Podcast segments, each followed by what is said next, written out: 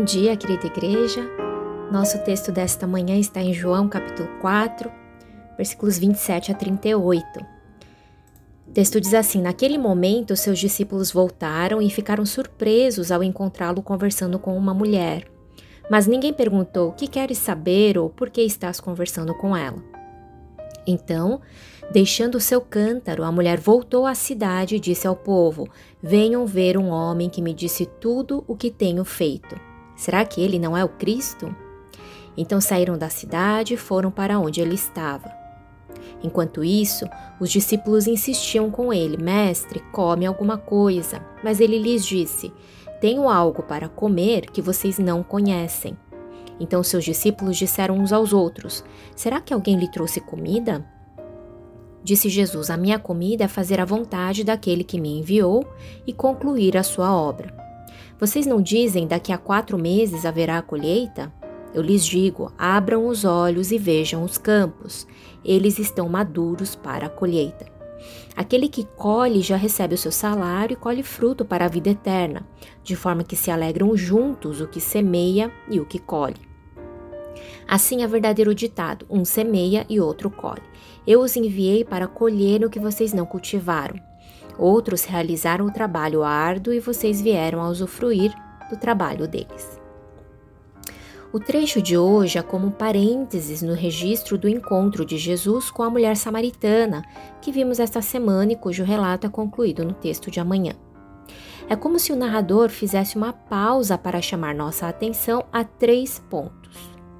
O primeiro é o preconceito dos discípulos. Versículo 27 registra que os discípulos ficaram surpresos ao encontrá-lo conversando com uma mulher.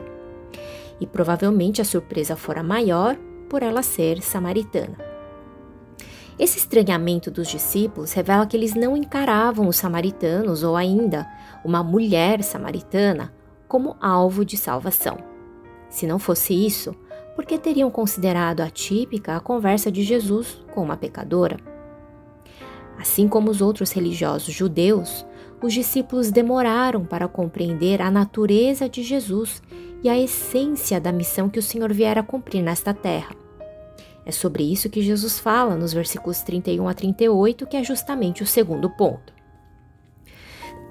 32. Mas ele lhes disse: Tenho algo para comer que vocês não conhecem. 34. Disse Jesus: A minha comida é fazer a vontade daquele que me enviou e concluir a sua obra.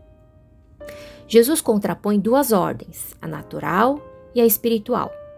Enquanto os discípulos tinham satisfação na comida natural, a satisfação de Jesus era cumprir a vontade do Pai.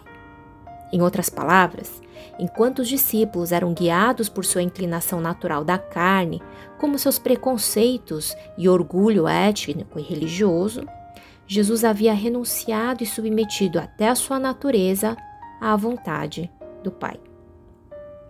E qual era a vontade do Pai? Salvar. O que Jesus tinha vindo salvar e sua obra aqui era de salvação. Seus olhos, coração e dia a dia eram orientados pelo anseio de resgatar, libertar, curar e salvar. Ele não estava aqui para os sãos, mas para os doentes. Ele estava aqui para encontrar a ovelha perdida, assim como aquela mulher no poço. Mas os discípulos ainda permaneciam insensíveis a esse propósito. Eles eram capazes de discernir o tempo da colheita natural, mas incapazes de compreender que os campos estavam maduros para a colheita, versículo 35, como a própria vida daquela mulher, e como veremos no texto de amanhã, a de muitos outros daquela cidade. E este é o terceiro ponto do nosso texto de hoje. Vejamos de novo os versículos 28 a 30. Então, deixando o seu cântaro, a mulher voltou à cidade e disse ao povo: Venham ver um homem que me disse tudo o que tenho feito. Será que ele não é o Cristo? Então saíram da cidade e foram para onde ele, Jesus, estava. Quando foi alcançada pela doçura, misericórdia, bondade e graça do Senhor, quando seu entendimento foi aberto para a revelação de Cristo como Messias, aquela mulher que vivia se escondendo não conseguiu conter a alegria da salvação. Ela não somente se expôs para anunciar o Cristo, como não teve mais vergonha de seu passado. Versículo 29, ele me disse tudo o que tenho feito. Essa frase aparece repetida no versículo 39. Vejam, muitos samaritanos daquela cidade creram nele por causa do seguinte testemunho dado pela mulher: Ele me disse tudo o que tenho feito. É como se ela tivesse entendido que tudo o que ela tinha feito, todo o seu ser, seu pecado, sua condição miserável enquanto esteve perdida, tudo isso havia sido abraçado por aquele homem. Aquele homem sabia de tudo e ainda assim não a tinha rejeitado ou condenado.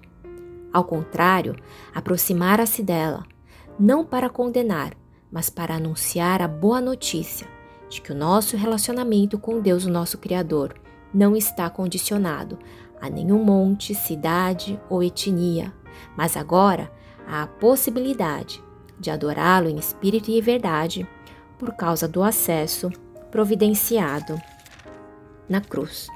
Versículo 25. Seu encontro com o Deus encarnado, aquele que viera para cumprir a vontade do Pai resgatar o perdido, lhe deu não apenas nova identidade e valor, mas nova missão a de compartilhar a graça abundante e escandalosa que havia recebido. Você consegue se lembrar dos encontros com o Senhor em que o Espírito Santo te revelou a aceitação, a bondade, a paciência, a misericórdia e graça que lhe foram providenciados na cruz? Certamente a profundidade dessa revelação foi proporcional à compreensão do seu estado de pecado e miséria esse que nos faz absolutamente dependentes da graça do Pai. A palavra preciosa desta manhã nos serve como espelho espelho da mulher samaritana e também dos discípulos. Somos, sim, como aquela mulher, aceita incondicionalmente e resgatada pela exclusiva bondade do Senhor. E somos também como aqueles discípulos imaturos e insensíveis à vontade do Pai. Que o Senhor renove o entendimento da graça da cruz e, como aquela mulher, sejamos cheios da alegria da salvação. E que essa alegria, então, faça de nós hoje testemunhas desse Evangelho poderoso para salvar quem quer que seja, já que salvou a mim, terrível pecador. E que nosso Deus também tenha misericórdia para dar-nos sensibilidade e discernimento quanto à sua obra. Que o senso de urgência diante dos campos que estão prontos para a colheita guie-nos hoje como colaboradores fiéis na obra de salvação que o Senhor está realizando em nosso entorno. E que assim, por meio da nossa obediência, fidelidade e testemunho, muitos creiam hoje no Senhor Jesus e sejam salvos.